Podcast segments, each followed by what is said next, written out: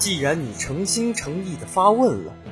我们就大发慈悲的告诉你：为了防止世界被破坏，为了守护世界的和平，贯彻爱与真实的节目，可爱而又迷人的南农小波，铁蛋，咸菜，我们是穿梭在动漫的风向标，粉丝无数的粉丝。在等着我们。Hello，大家好，欢迎收听本期的动漫风向标，我是小波铃铛，我是小波大北。那今天要给大家推荐一个大概一七年、一八年左右上的一部国产动画《少年锦衣卫》。《少年锦衣卫》是由博彦映画、优酷和凯撒文化联合出品的五十二集三 D 原创动画。他选择了明代独特的锦衣卫文化作为载体，是一部充满热血、青春、悬疑的三维动画剧集。那么，自这个《少年锦衣卫》这部动漫发布预告起呢，因为 CG 技术的成熟运用以及高颜值的画风，得到了许多国产动画粉丝的关注。鲜明的人设、跌宕的剧情、精致的场景，也为他的高口碑奠定了一个基础。那其实为什么铃铛会入《少年锦衣卫》这样一个国产动画的坑呢？明明就是，其实还是有不少比它更有名，然后作画也更加优良的国产动画。那么主要还是因为当时是在一个推翻的那种，嗯，博主，就是那种推翻 bot 下面，然后看到它就是一种非常精致、非常优良的画风，然后我也想。要是以这样的作画水准，然后做五十二集呢，制作方得是有多有钱？就是然后怀着这样一个心态，然后前去补了一下番，然后觉得就是，虽然说它是可能剧情上稍有欠缺，但是它的人设就是各种设定，然后包括它的画质什么的，都是可以弥补它这一缺陷的。那么说起它的剧情，它是采用了明朝的锦衣卫这样一个 IP。那么，在大明初期，明太祖朱元璋设置锦衣卫亲军指挥使司，后来分设南北政府司，稽查百官，权势煊赫。而锦衣卫沿袭百年，南北政府司势如水火，相争不下，朝堂党争激烈，江湖盗匪猖獗，盛世繁华之下，却隐藏着汹涌暗流。那么，主角少年袁小唐，身为北政府司指挥使袁孝之的独生儿子。刚当上锦衣卫不久，便因为不服命令打伤上司，被关在牢中反省思过。也因此，在牢中，他和神秘犯人成为朋友，学得一套诡异的武功。而袁孝之发现儿子不学无术，在武场上严厉惩戒，却被皇城中的明火僧放出的烟花打断。眼见皇城惊变，小唐一心想要证明自己立得大功。那么，故事也就是围绕这个开头而缓缓展开。那么说到这部电影，它剧情选的这个背景呢，那么也是以这个就是说比较火的吧，算是比较火的一个朝代明朝的锦衣卫为背景，那么也让熟悉明朝历史的粉丝呢有一个比较强的代入感。那么这个锦衣卫呢，在影视行业也属于这种超级 IP，也是说讲述这段历史的文学作品啊，包括影视作品啊，像是什么。绣春刀啊，然后讲历史的很多，就是什么明朝那些事儿啊之类的。然后，那么他用这个锦衣卫这一个 IP 呢，那么也让这个，那么也让自己的这个动漫呢有了一个深厚的观众的基础。那么他借用这个 IP 作为背景，原创了故事的情节，并且注入了一个全新的就是少年的元素。那么从艺术形式和故事两个方面。也将给锦衣卫这个经典的 IP 赋予全新的生命力。虽然说你看这个名字就知道它是一个这种什么自古英雄出少年这种少年英雄主题的电影，其实这种电影或者是这个剧啊，包括动漫啊，其实我们已经见惯不惯了。属于就是其实我们更期待的其实是它推出一些这个就是说比较年。就是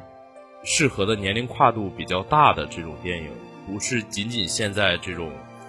少年的这种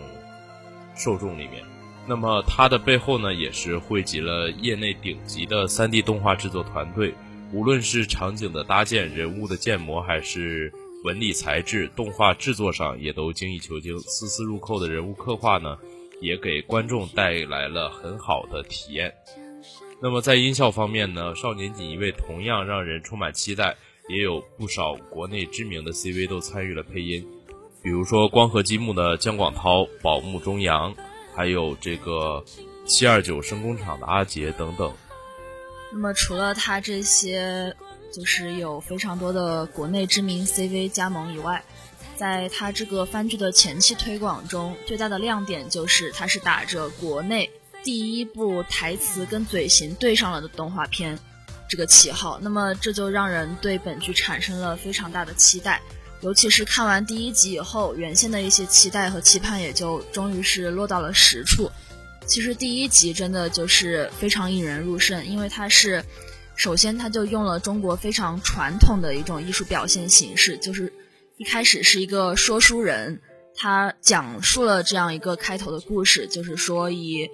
嗯江湖上的三道为开头，明火僧、段云还有九面狐，然后随着说书人对他们这些身世背景啊，包括他们的一些人物意识的。这种说明的展开，然后，然后整个故事就开始缓缓推进。那么，所以在这里就不得不夸奖一下博彦映画，这个剧确实是当得上目前中国动画里制作非常精良的 3D 动画，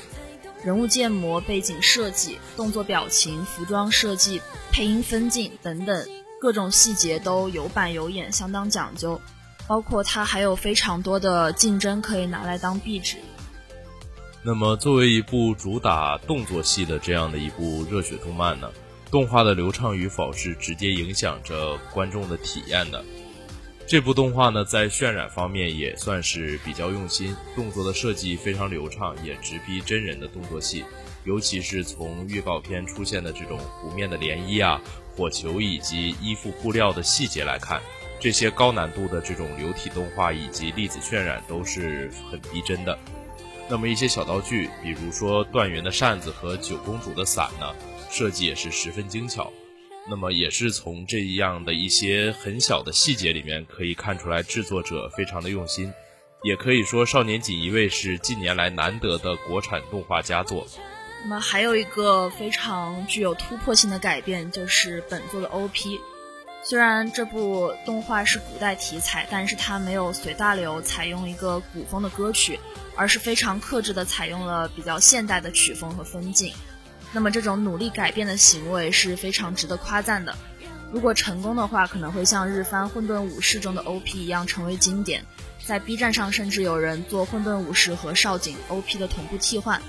虽然在这个大环境下，这种大胆突破的做法可以说是一个毁誉参半的行为，但是至少可以看出博彦映画这个主创团队他有一个求变的心。那么其实刚才谈到了这部剧，它还有一个最大的短板，就是它剧情上的一些缺陷。从它的，它目前是一季和二季都已经播放完，然后这两季它总共讲了一个，按理说就是在这么多集数里面，它应该可以讲出一个相对比较完整的故事。尽管它还有大家非常期待的第三季还在制作中，但是它。竟然是浪费了这么多集数，讲述了一个极其不完整的故事。可以说，因为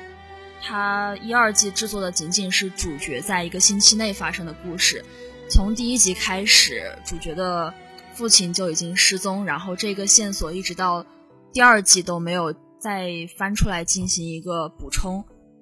然后包括一些从第一集开始，主角一行在最后面是要前往鬼街进行一些探索的过程。但是第二集里，这个鬼街的故事并没有被完整的，就是说一种，并没有被完整的讲述出来，而是通过一些比较侧面的方式，比如说他们刚进鬼街的时候经历的重重机关，在第一季里面就已经播放过一遍，而在第二季里，他们把这个场景又进行了一遍新的加工，而这一点我觉得可能是因为主创团队。过于急功近利的这样一个心态，因为从不少，嗯，比如说他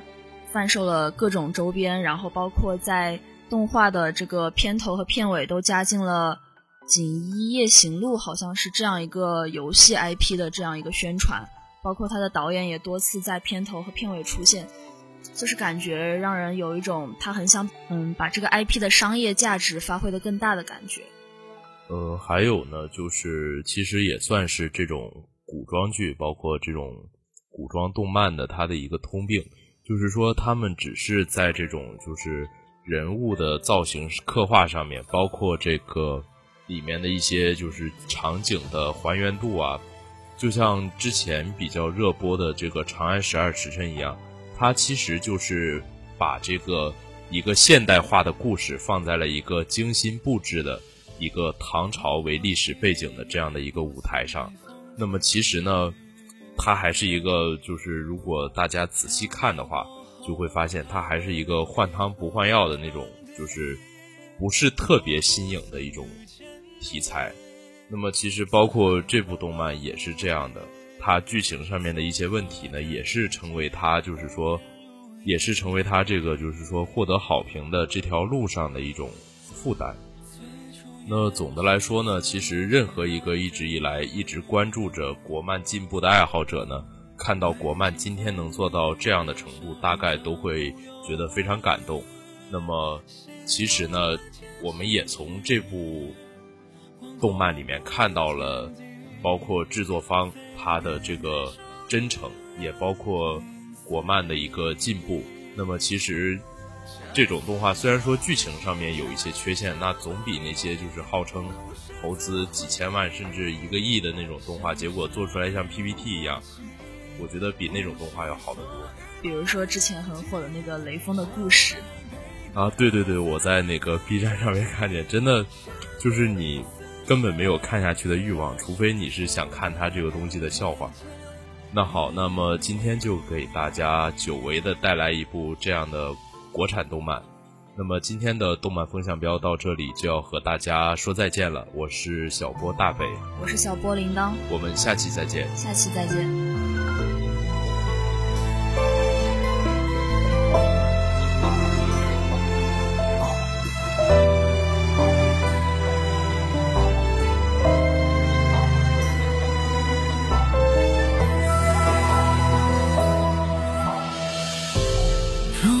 尘埃不曾融入大地，千年之后能否破土而生长？若不自有别离，似草木不知息，剩下无穷笔，无疑是了你。